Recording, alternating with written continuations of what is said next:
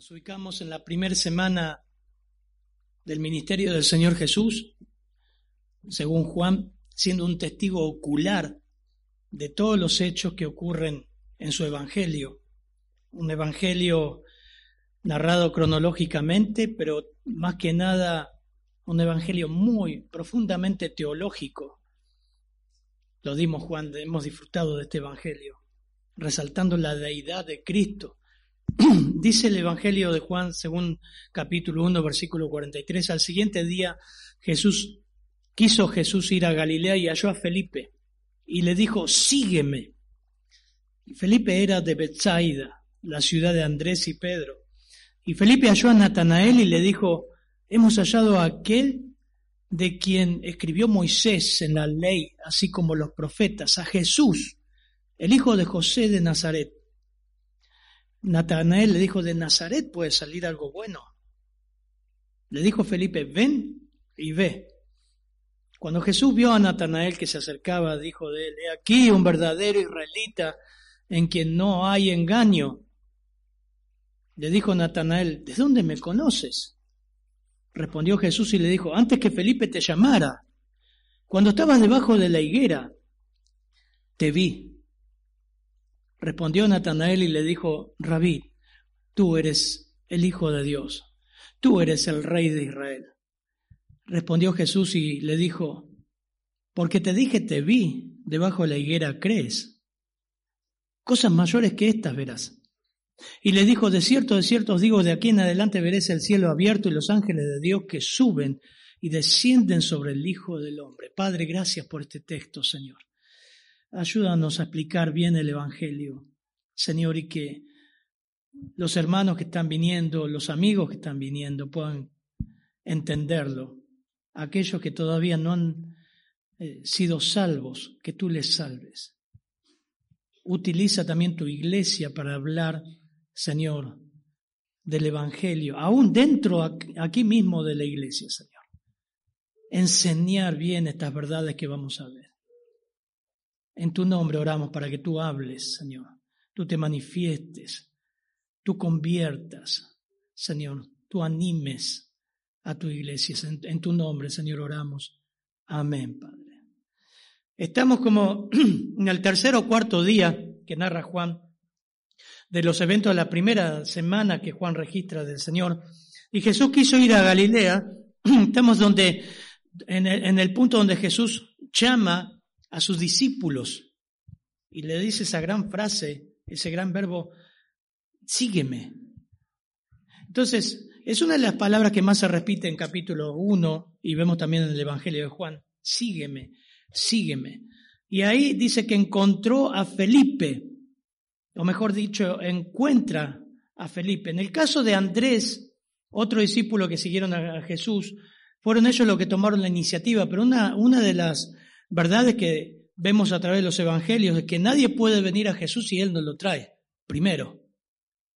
Juan 6, 44 dice, ninguno puede venir a mí si el Padre que me envió no le trajere, y yo le resucitaré en el día postrero. Y le aclara en Juan 15, 16, no me elegiste ustedes a, vosotros a mí, sino que yo os elegí a vosotros, y os he puesto para que vayáis y llevéis fruto, y vuestro fruto permanezca, para que todo lo que pidieres al Padre en mi nombre, Él los dé. Bueno, primera de Juan también narra esta, dice esta verdad. Primera de Juan 4, 19. El apóstol Juan ya más grande, escribiendo primera de Juan, nosotros le amamos a Él, nosotros le amamos a Él, coma, porque Él nos amó primero. Y acá nos encontramos a, a un Natanael que viene, viene a Cristo, que lo trae Felipe.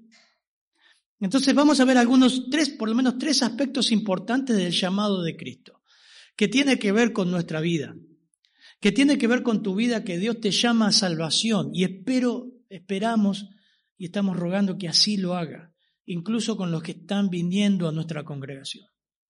Estamos orando por su salvación. Y es interesante ver lo que es el llamado de Dios a salvación el llamado cuando dice, sígueme. Así que eh, aparece acá Felipe y aparece Natanael Felipe, uno, uno de los discípulos de Jesús, que no es muy destacado, aparece en algunas ocasiones, no es como Pedro que toma la iniciativa, o Juan, o Jacobo. Felipe aparece en algunos pasajes de las Escrituras y dice, por ejemplo, en Juan 6, 7, Felipe le respondió, 200 denarios de pan no bastarían para que cada uno de ellos tomase un poco. La multiplicación de, los alimentos en Juan 6. Aparece también Felipe en Juan 12, eh, versículo 20. Había ciertos griegos entre los que había subido a adorar a la fiesta. Estos pues se acercaron a Felipe, que era de Bethsaida, de Galilea, y le rogaron, diciendo, Señor, quisiéramos ver a Jesús. Y Felipe fue y se lo dijo a Andrés. Entonces Andrés y Felipe se lo dijeron a Jesús aparecen ahí, pero no como un papel predominante. Pero lo, interesante del llamado a Felipe es que, eh, en primer lugar, es ver la dimensión que tiene ese llamado. Es que Jesús tomó cuidado para encontrar a Felipe, un, un hombre completamente sencillo, común, y lo incorporó a su grupo. No vio nada interesante en Felipe, pero él lo eligió para que que lo siguiera. Y le dice en el versículo 43, el siguiente día Jesús quiso ir a Galilea y halló a Felipe y le dijo, sígueme. Ahora usted dice, pero pastor, ¿para qué lo llamó? Porque no es tan predominante en el grupo. Él quiso hacerlo. Y dígame, ¿qué cree? ¿Para qué lo llamó usted? ¿Para que tenga un papel predominante en su obra? No, porque él quiso. Y ves a Natanael también, que no es alguien que figura en todos los evangelios como alguien protagonista. Pero él llamó, acá estamos en el tercer, cuarto día, llama a estos hombres que son de los más comunes dentro de los discípulos. Es interesante, anoten esto porque va a estar en el inductivo, entender el, el sígueme que aparece desde el versículo 37, 35 y va a aparecer muchas veces en los evangelios. Es un mandato en el tiempo presente indicando una acción que se inicia y continúa, la forma como está el verbo, estoy diciendo. Sígueme. La fuerza del verbo sería comienza a seguirme y continúa siguiéndome. Eso es lo que dice esa palabra sígueme. Comenzá a seguirme, continúa siguiéndome. Algunos han traducido esta palabra y este verbo como prenderse fuertemente de uno y conformarse a su ejemplo.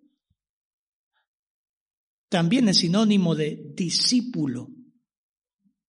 El sígueme. Y los evangelios aplican este término también a lo que es discípulo, un seguidor. Hechos 6.1 dice, en aquellos días como creciera el número de los discípulos, hubo murmuración de los griegos contra los hebreos de que las viudas de aquellos eran desatendidas en la distribución diaria. Sígueme, sinónimo de, los, de, ser discípulo. Hechos 11, 25. Dice que recién ahí, miren, hoy día decimos, ¿cuántos cristianos hay en San Miguel? O yo soy cristiano. ¿Saben? En realidad la Biblia habla de discípulos. Y la palabra cristiano fue una, una cargada, como decimos nosotros, un seudónimo fue una crítica, fue malintencionada. Dice en Hechos 11:25, después que Bernabé, eh, después fue Bernabé a Tarso a buscar a Saulo y hallándole le trajo a Antioquía y se congregaron allí todo un año y enseñaron a mucha gente y a los discípulos. Acá tenés donde nacen los cristianos, el nombre cristiano. Se les llamó cristianos por primera vez en Antioquía y significaba del partido de Cristo. ¿Qué te estoy diciendo con esto? Yo quería traer este texto para mostrarte la profundidad del llamado de Dios a la salvación. ¿Qué es cuando el Señor te llama a salvación? Te llama a seguirlo, te llama a ser discípulo, no te llama a ser cristiano, uno más del montón. La definición en las escrituras de alguien que creía en Cristo era discípulo, un seguidor, una persona que comienza a seguir y continúa siguiéndolo. Sígueme, sígueme, sígueme. Señor, pero no tengo, deja que primero entierre a mi padre, sígueme. sígueme. Lo vas a ver en toda la escritura. Cuando lo restaura Pedro y le dice, bueno, vos seguime, seguime. Es una persona que comienza y sigue siguiéndolo toda la vida. Agripa utilizó el término cristiano, pero como una burla. Hechos 26, 28 dice, por poco me persuades a ser cristiano del partido de Cristo. Y Felipe comienza y continúa siguiéndole. Pablo se refiere a este llamado de la siguiente manera, miren, Hechos, Romanos 8, 30, esta cadena preciosa que Pablo explica ahí, la salvación y los términos de nuestra salvación, dice, a los que predestinó, a estos también llamó, y a, a los que llamó, a estos también justificó, y a los que justificó, a estos también glorificó. Es un llamado de Dios, es un acto específico de Dios, Padre, el que predestina a las personas para ser transformadas a su imagen. Ese es el sígueme. Es un llamado a salvación, a seguirlo. Primera de Pedro 2.9 dice, mas vosotros sois linaje escogido, real sacerdocio, nación santa, dice, pueblo adquirido por Dios para que anunciéis la virtud de aquel que os llamó.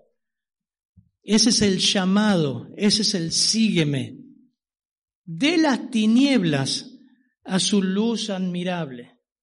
Primera de Corintios 9, 1.9 dice, fiel es Dios por el cual fuiste llamados.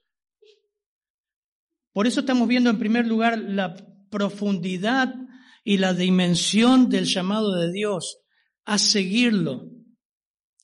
No es una oración para hacerte cristiano o cristiana. Es un llamado a seguir a Cristo. Fiel es Dios por el cual fuiste llamado a qué? A ser cristiano, no, a la comunión con su Hijo Jesucristo nuestro Señor. ¿Qué es ser cristiano? Bueno, ser cristiano es seguir a Cristo.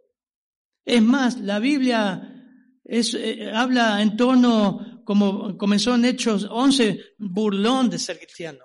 En realidad es un seguidor, es una persona que comienza a seguirlo y sigue siguiéndolo. Un autor dijo, este llamamiento es una convocatoria de parte del Rey del universo y tiene tanto poder que puede obtener la respuesta que está pidiendo del corazón de las personas. Repito, tiene tanto poder el que llama que obtiene la respuesta del que está pidiendo en el corazón de las personas. Lázaro ven fuera. ¿Qué respuesta tuvo un muerto? Obedeció. Ese era el estado nuestro. Dios obtuvo una respuesta de un muerto, también de nosotros. Es un acto de Dios que garantiza una respuesta. Fueron llamados, justificados. Eso le llamamos, comúnmente llamamiento eficaz. Dios llama a la salvación. Felipe, empezamos con Felipe, sígueme. Lo que les desarrollé es lo que significa seguirlo. Es una invitación, no a pasar adelante, a que te oren, a que de ahora en más sos cristiano. Es una invitación a ser esclavo de Cristo. Es una renuncia a tu independencia. Eso significa el llamado sígueme. Es un, es un renunciar a tu propia libertad. Por eso los discípulos, los fariseos decían, nosotros somos libres, no somos esclavos de nadie. Dice todo aquel que hace pecado, esclavo es del pecado.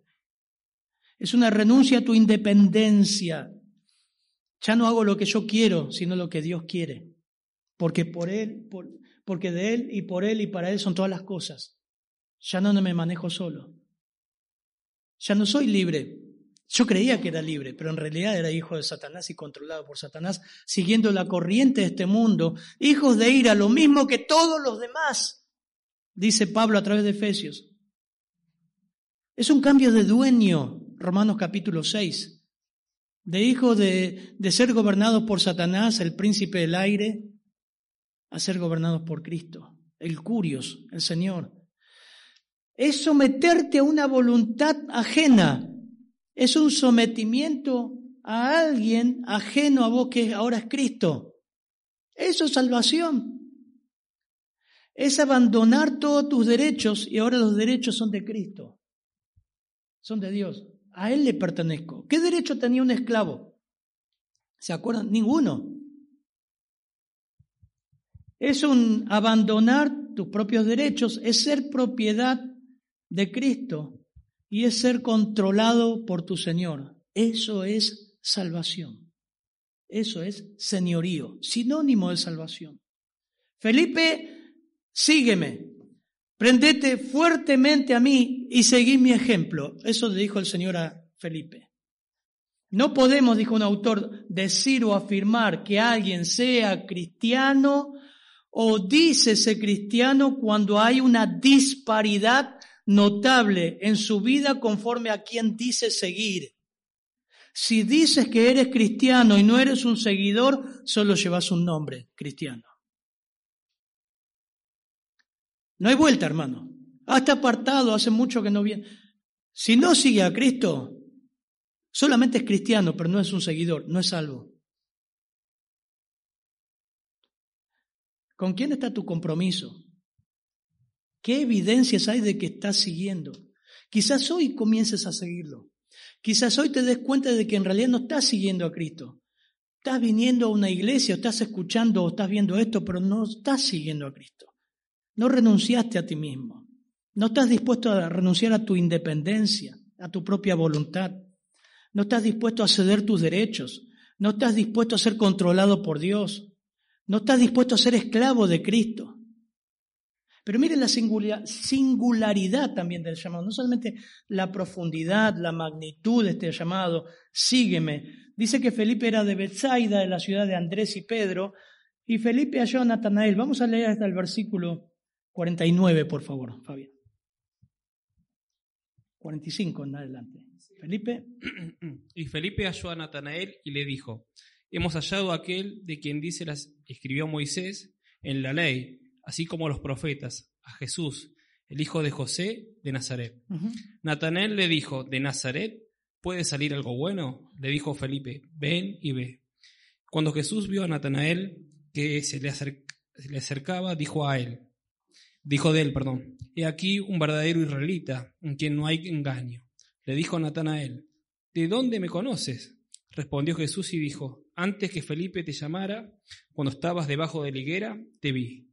Respondió Natanael y le dijo, Rabí, tú eres el Hijo de Dios, tú eres el Rey de Israel.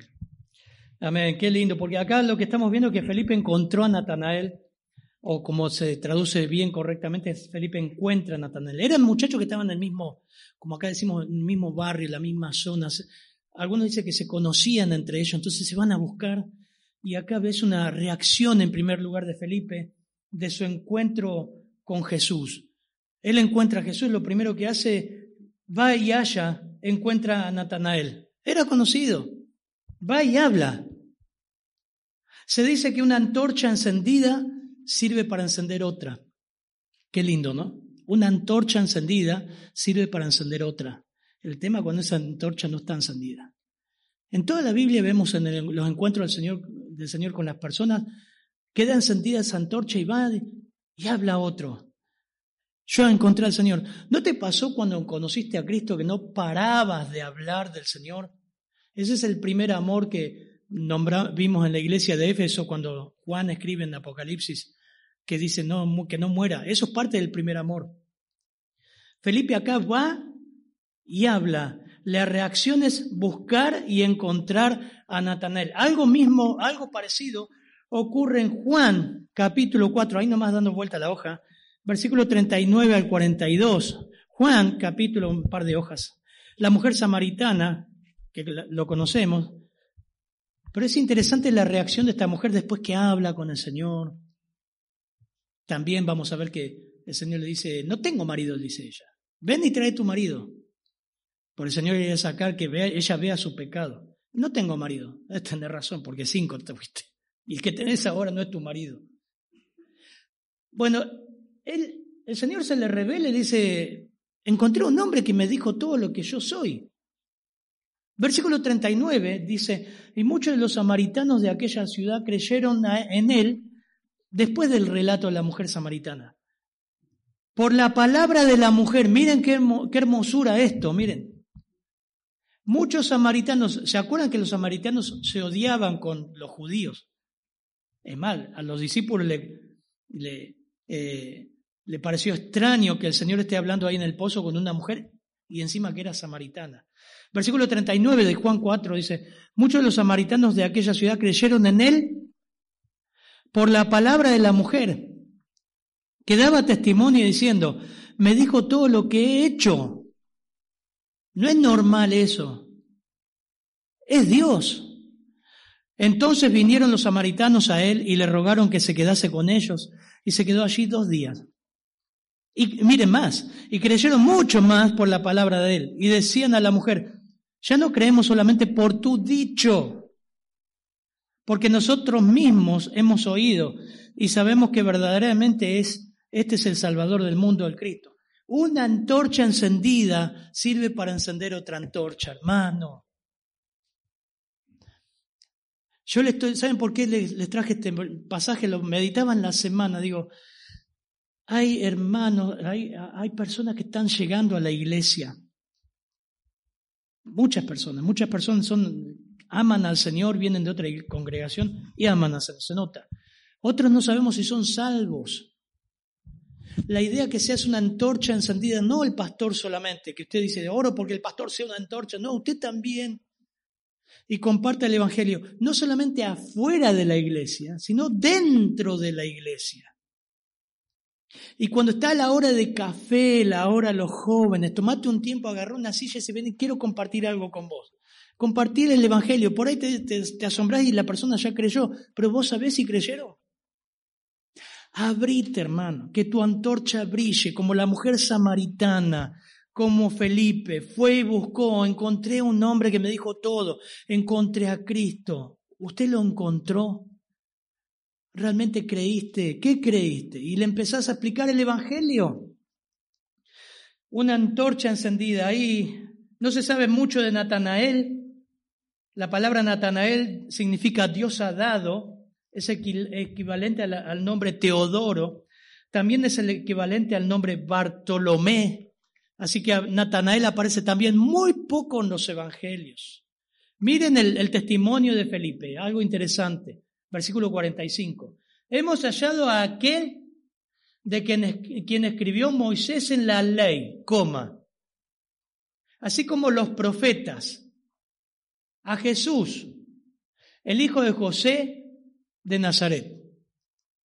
Es interesante porque lo presenta al Señor como el cumplimiento de todo el Antiguo Testamento, de Moisés y todo el Antiguo Testamento. Eh, pero también es interesante que lo presenta como el hijo de José.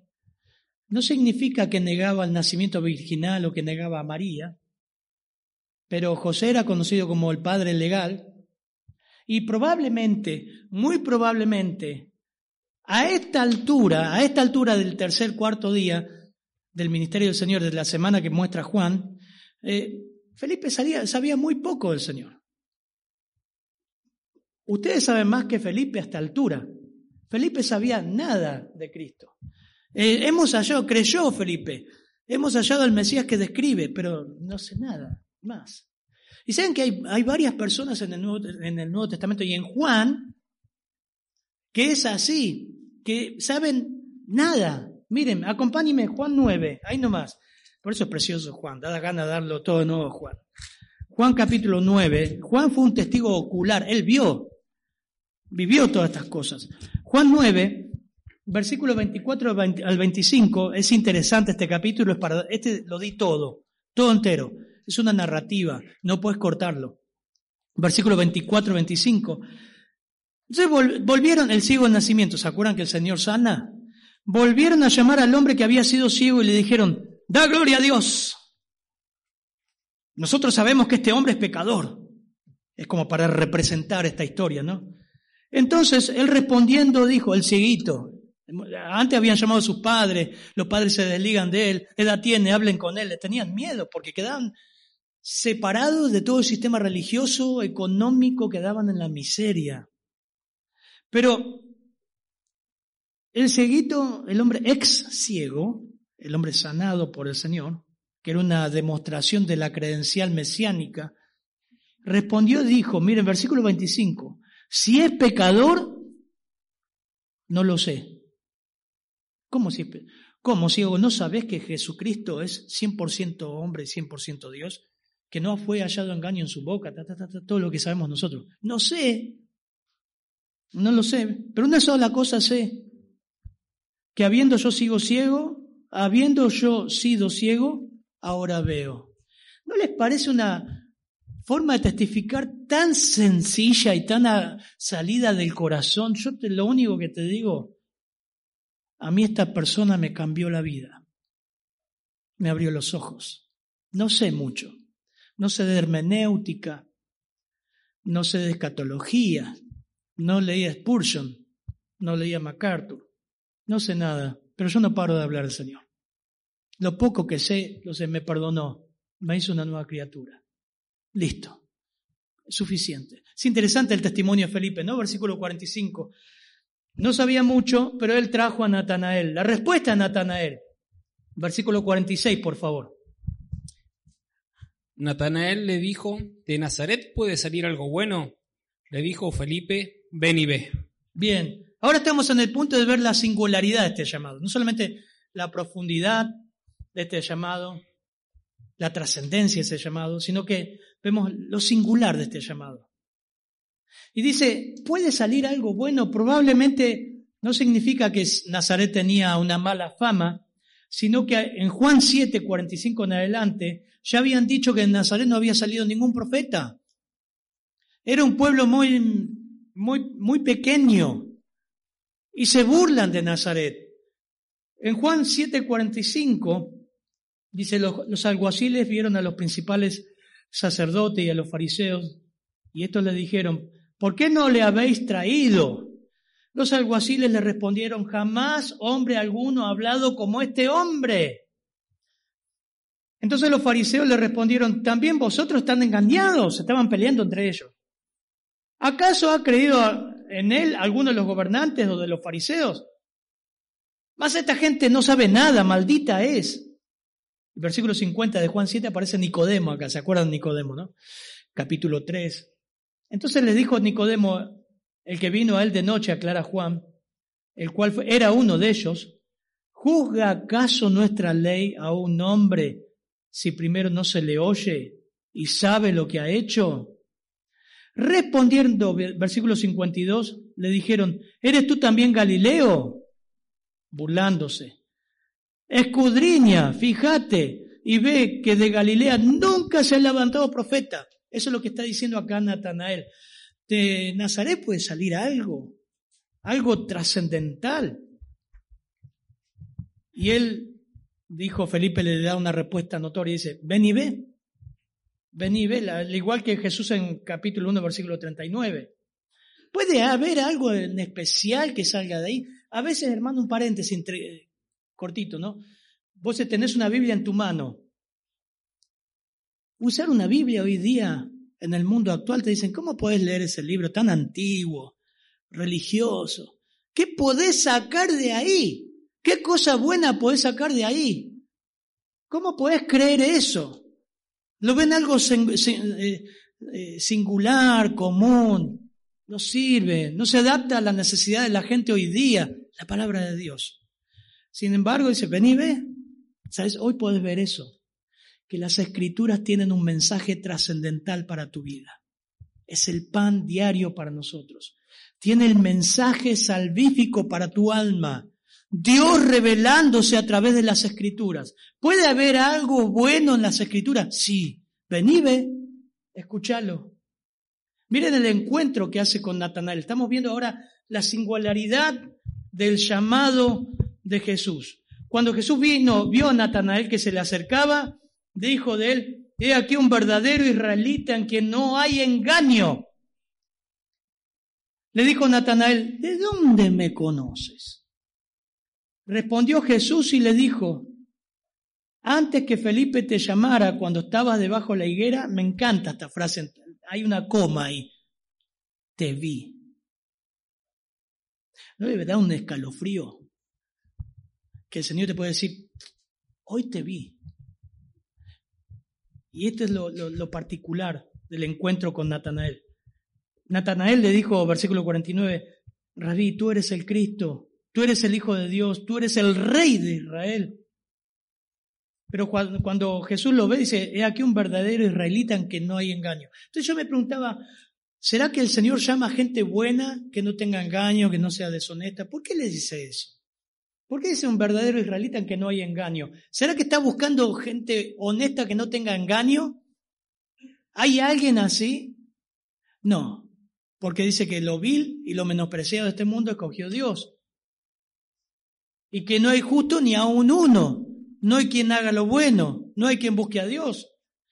Pero esto tiene que ver con la historia de Israel y el engaño, la palabra ahí es dolos, cebo, trampa, carnada, engaño, insidia. Tiene que ver con, el, con la historia de Israel, con el patriarca Jacob, que se caracterizó antes de su conversión por ser ventajoso y engañador. ¿Se acuerdan, no? Jacob. Génesis 27, 35 dice, y dijo Isaac, vino tu hermano con engaño y tomó tu bendición. Y Esaú respondió, bien llamaron su nombre Jacob, pues me ha suplantado dos veces, se apoderó de mi primogenitura. Engaño. No solo hizo, no solo lo caracterizó a Jacob, sino a sus descendientes. Los hijos, sus hijos hicieron la matanza y la venganza de Dina, utilizando el engaño. Bueno, tremendo la, historia que hay. Y la historia dice que era raro encontrar a un israelita honrado, sincero y sin doblez. Por algo empieza Juan de Bautista a predicar como predicó, ¿no? En el desierto. En cambio, lo particular de estos hermanos que cuando el Señor lo ve llegar a, a, a Natanael, él dice, bueno, este es distinto, pero no porque sea bueno, sino porque el Señor lo conocía, sabía quién era. No se destaca acá su nobleza o que merezca la salvación. El acento está en el conocimiento previo del Señor sobre esta persona, la singularidad de esta persona y cómo el Señor conocía todos sus aspectos personales, sociales, cómo trataba, cómo hablaba, cómo negociaba. Todo, conoce de nuestra vida, hermanos. Esto es precioso. Conoce la generalidad de nuestra vida. Sabía de su carácter, su sinceridad, su motivación, su reacción, sus relaciones interpersonales. Le dijo Natanael, ¿de dónde me conoce? Versículo 48. Y Felipe le, le respondió Jesús, antes que Felipe te llamara, cuando estaba debajo de la higuera, te vi. Un judío generalmente utilizaba un lugar debajo de la higuera y la sombra de la higuera para hacer lo que hoy llamamos un devocional, para encontrarse con Dios, para meditar, para orar. Y es interesante que el Señor lo conocía en medio de sus devociones. Vos te das cuenta que cuando oraste esta, semana, esta mañana, cuando desayunaste, el Señor dice, te vi, yo estuve ahí. ¿No te corre un escalofrío? Yo lo puse en la semana en el grupo, te vi. Cuando vos pensás que nadie, o estás rodeado de toda la gente, estás sentado ahora ahí y Dios dice, veo lo que estás pensando. Tal conocimiento es maravilloso, ¿no? Esto, provocó una exclamación. ¿Cómo me conoces? No solamente esta es una de las virtudes que vemos a través de, miren, en Juan 2, antes de irnos de este punto, eh, es interesante porque Juan destaca mucho los atributos de Dios. Juan capítulo 2, lo hemos leído. Versículo 23, estando Jesús en Jerusalén en la fiesta de la Pascua, muchos creyeron en su nombre viendo las señales que hacía, ¿se acuerdan que lo vimos? Pero Jesús mismo no se fiaba de ellos porque, ¿por qué? Conocía a todos. Versículo 25, no tenía necesidad que nadie le diese testimonio del hombre, pues él sabía lo que había en el hombre. ¿Qué sabía el Señor? Nadie, no necesitas hablarle al Señor de cómo sos. Él, él te conoce. Conoce todo, todo. Así que es interesante porque Salmo 139, el autor exclama, oh Jehová, tú has, me has conocido y me has examinado. Tú has conocido mi sentarme y mi levantarme. Has entendido desde lejos mis pensamientos. Dios conoce tus pensamientos. Dios conoce mis pensamientos. Todos mis caminos te son conocidos. Pues aún no está la palabra en mi lengua. Y a oh Jehová, tú la sabes toda. Lo que vas a decir dentro de cinco minutos, Dios ya lo sabe. No está la palabra y Dios ya sabe lo que vas a decir. Detrás y delante me rodeaste y tú pusiste sobre mí tu mano. Tal conocimiento es demasiado maravilloso para mí, alto es, no lo puedo comprender. Examíname, oh Dios, y conoce mi corazón. Pruébame y conoce mis pensamientos y ve si en mí hay camino de perversidad. Guíame por el camino eterno. ¿Eres, eres, ¿Sos consciente de que Dios te conoce? La profundidad del llamado te llama a seguirlo. Te llama a renunciar a, a vos mismo. Te llama a arrepentirte, a venir a Cristo. ¿Por qué? Porque te conoce. Conoce todo de vos. Sabe todo. Fíjese el alcance del llamado. Versículos 50 y 51, por favor. Respondió Jesús y le dijo, porque te dije, te vi debajo de la higuera, ¿crees? Cosas mayores que estas verás. Y le dijo, de cierto, de cierto os digo, de aquí en adelante veréis el cielo abierto y a los ángeles de Dios que suben y descienden sobre el Hijo del Hombre. Tienes que venir a Cristo, te llama a seguirlo. Dios tiene una visión particular. Es más, estando con mucha gente, a mí me gusta Lucas 19, capítulo 19, versículo 1, dice que habiendo entrado Jesús en Jericó, iba pasando por la ciudad, y sucedió que un varón llamado Saqueo, que era jefe de los publicanos y rico, procuraba ver quién era Jesús por curiosidad, pero no podía a causa de la multitud. Curiosidad, digo yo, no está en el texto. Era pequeño, era petizo. Corriendo Jesús, corriendo adelante, subió a un árbol sicómoro de corta altura para verle, porque había de pasar por allí. Cuando Jesús llegó a aquel lugar, mirando hacia arriba, le dijo por el nombre, Saqueo, date prisa, desciende, porque hoy es necesario que pose yo en tu casa. Mirá, escúchame, ¿estás acá o estás mirando este, este, este estudio? Y vos pensás, bueno, esto lo habla para todos. Yo soy el que solamente estoy explicando el texto, nada más. Pero Dios te está llamando a salvación. Sabe tu nombre y tu apellido. En medio de toda la multitud, Dios fijó ahí el árbol. Ah, imagínate todo lleno, lleno, lleno, lleno de gente, lleno de gente. Y el petizo estaba arriba al árbol. Jesús hizo así, bájate, hoy voy a tu casa.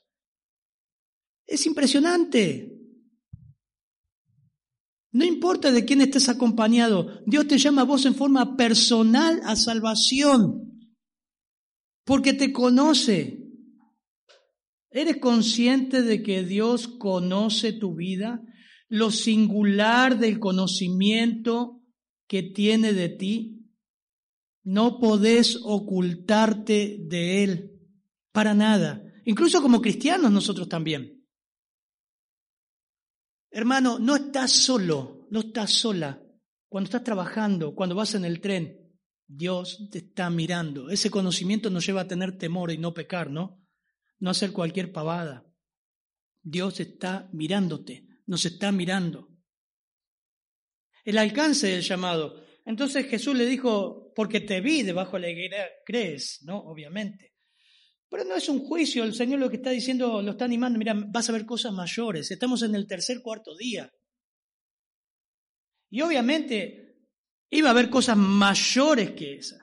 Juan dice que si, miren Juan, capítulo, cuando termina Juan, el apóstol Juan, siendo el autor de, este evangelio y un testigo ocular, dice, hay también muchas otras cosas, el último versículo, capítulo 21, versículo 25, hay también muchas otras cosas que hizo Jesús, las cuales si se escribieran una por una, pienso que ni aún en el mundo cabrían los libros que se habrían de escribir. Amén.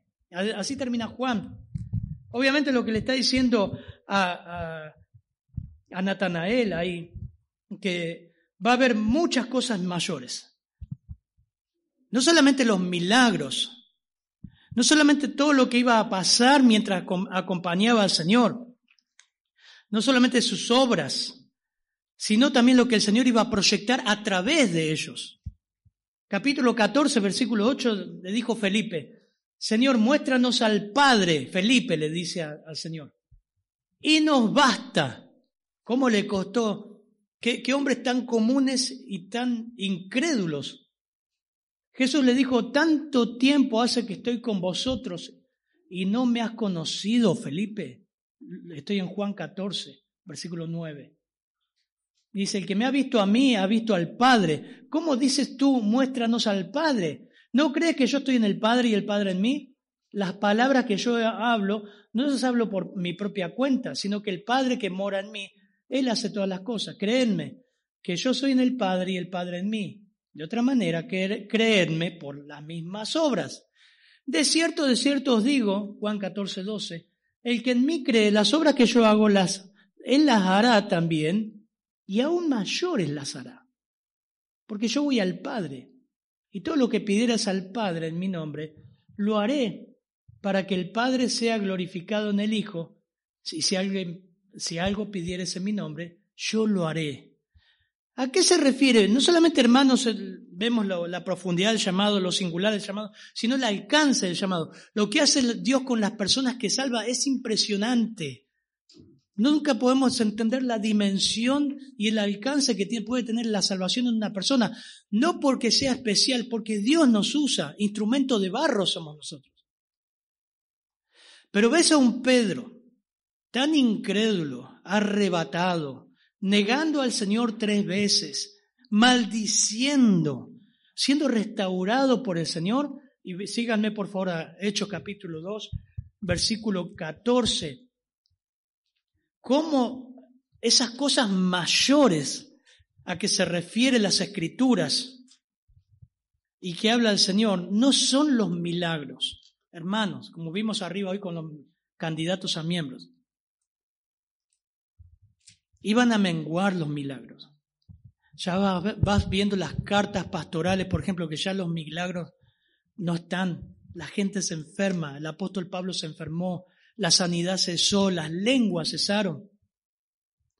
Pero la dimensión eh, de lo que era el Evangelio a todo el mundo iba a ser impresionante. Miren lo que es Hecho capítulo 2, versículo 14.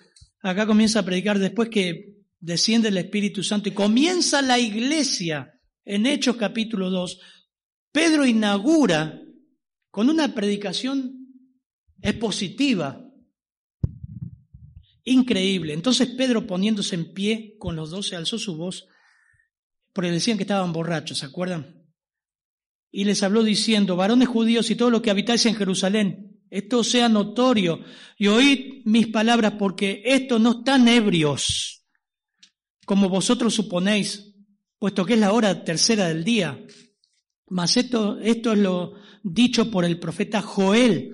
En los, en los postreros días, dice Dios, derramaré mi espíritu sobre toda carne.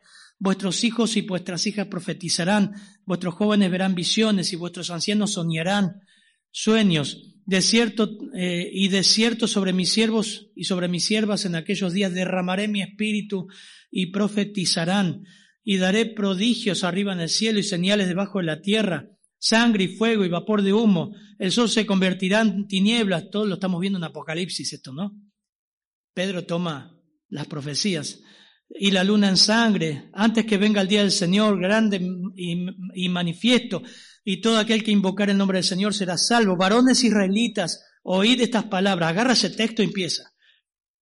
Jesús, Nazareno, varón aprobado por Dios entre vosotros, con las maravillas, prodigios y señales que Dios hizo entre vosotros por medio de él, como vosotros mismos sabéis, a este, entregado por el determinado consejo y anticipado conocimiento de Dios, prendisteis y matasteis por manos de inicuos, crucificándole, el cual Dios levantó, suelto de los dolores de la muerte, por cuanto era imposible que fuese retenido por ella. Porque David dice de él, y viene otro texto que cita, veía al Señor siempre delante de mí, porque está a mi diestra, no seré conmovido, por lo cual mi corazón se alegró y, se gozó mi lengua, y aún mi carne descansará en esperanza, porque no dejarás mi alma en el ni permitirás que tu santo vea corrupción.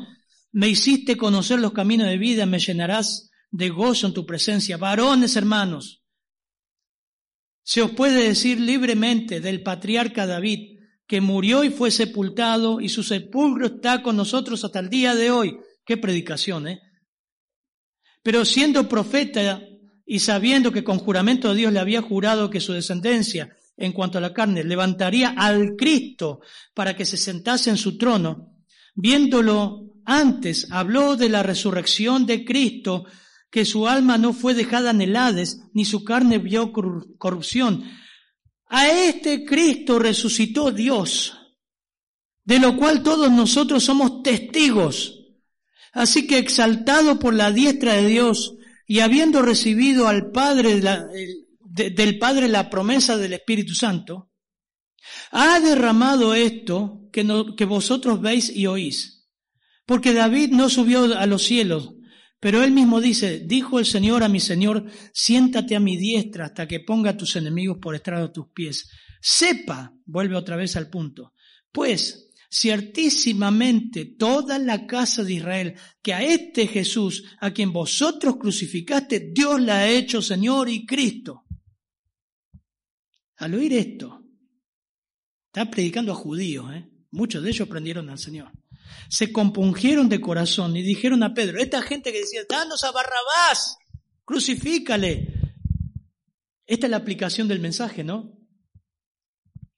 ¿Quién los hizo compungir del corazón? ¿Pedro o Dios? Dios a través de la escritura. Y dijeron a Pedro y a los otros apóstoles, varones hermanos, ¿qué haremos? Y Pedro les dice, arrepentíos y bautícese cada uno en el nombre de, Jesucristo para perdón de pecados y recibiréis el don del Espíritu Santo. Porque para vosotros es la promesa y para vuestros hijos y para todos los que están lejos, por cuanto al Señor nuestro Dios llama, eh, llama, llamare, en otras, y con otras muchas palabras, testificaba y les exhortaba diciendo, sed salvos de esta perversa generación de israelitas. Así que ahí viene el versículo que estudiamos en Fundamento de la Fe, y vimos arriba y conocemos de memoria. Así que los que recibieron su palabra, ¿qué palabra? Un, dos, tres para, un, dos, tres, cuatro para ser salvos, cuatro puntitos para ser salvos. Una predicación que mostraba la obra de Cristo y la perversidad del corazón del hombre y la gracia de Dios. Los que recibieron su palabra fueron bautizados y se añadieron aquel día, ¿cuánto? Como tres mil personas y perseveraban en la doctrina de los apóstoles, en la comunión unos con otros, en el partimiento del pan y las oraciones. Mira, creíste porque te dije que te vi debajo de la higuera, pero vas a ver cosas mayores que esta. Y vas a presenciar cómo la salvación del Evangelio llega a un montón de personas y trasciende a través de los doce apóstoles y el mensaje de salvación que llega hoy día hasta, nosotros fue por esos doce hombres que Dios eligió. Como dice MacArthur, doce hombres comunes. Hermano, ese es el alcance del llamado. Quizás Dios te salve. Quizás chica o muchacho, Dios te salve. Y seas un instrumento de Dios para llevar la salvación a un curso de la secundaria, a la familia, a los amigos, a tus hijos en el día de mañana. Llevar la salvación. ¿Está el Señor llamándote a seguirte? Seguirle, seguirle, perdón, seguirle es aferrándote fuertemente a Él, conformándote a su ejemplo. Comprendés que te conoce, no podemos escondernos de Él. Ve cada aspecto particular. Toda la semana que pensaste que nadie te veía, Él te ve. Sabe todo. Todos tus pecados, todos tus aciertos. Sabe todo, todo. Te ve en cada aspecto singular. Y cuando te llama al seguirle, ese seguirle tendrá dimensiones y alcances eternos. Primero la salvación de tu, tu alma. Y Él quiere hacer su obra y la hace a través nuestro. Amén, hermanos que podamos compartir el Evangelio. A veces no sabemos lo que Dios puede hacer con una persona, ¿no? La dimensión de ese llamado. Padre, gracias por tu palabra, Señor. Ayúdanos a compartir eficazmente el Evangelio, la dimensión del llamado de Cristo. A sentar a la persona, a hablar a la persona claramente el Evangelio. Que entienda que debe renunciar a su pecado, creer en Cristo aferrarse a Él, seguirle, creer que con su sangre lo limpia todo pecado. No hay nada bueno en nosotros, nada que podamos hacer que sume a la salvación. Ayudándonos a hablar a las personas que nos visitan también y a las que tenemos en la semana, Señor. Te damos gracias por el Evangelio que llegó una vez a nuestra vida, Señor. En tu nombre, Señor. Amén.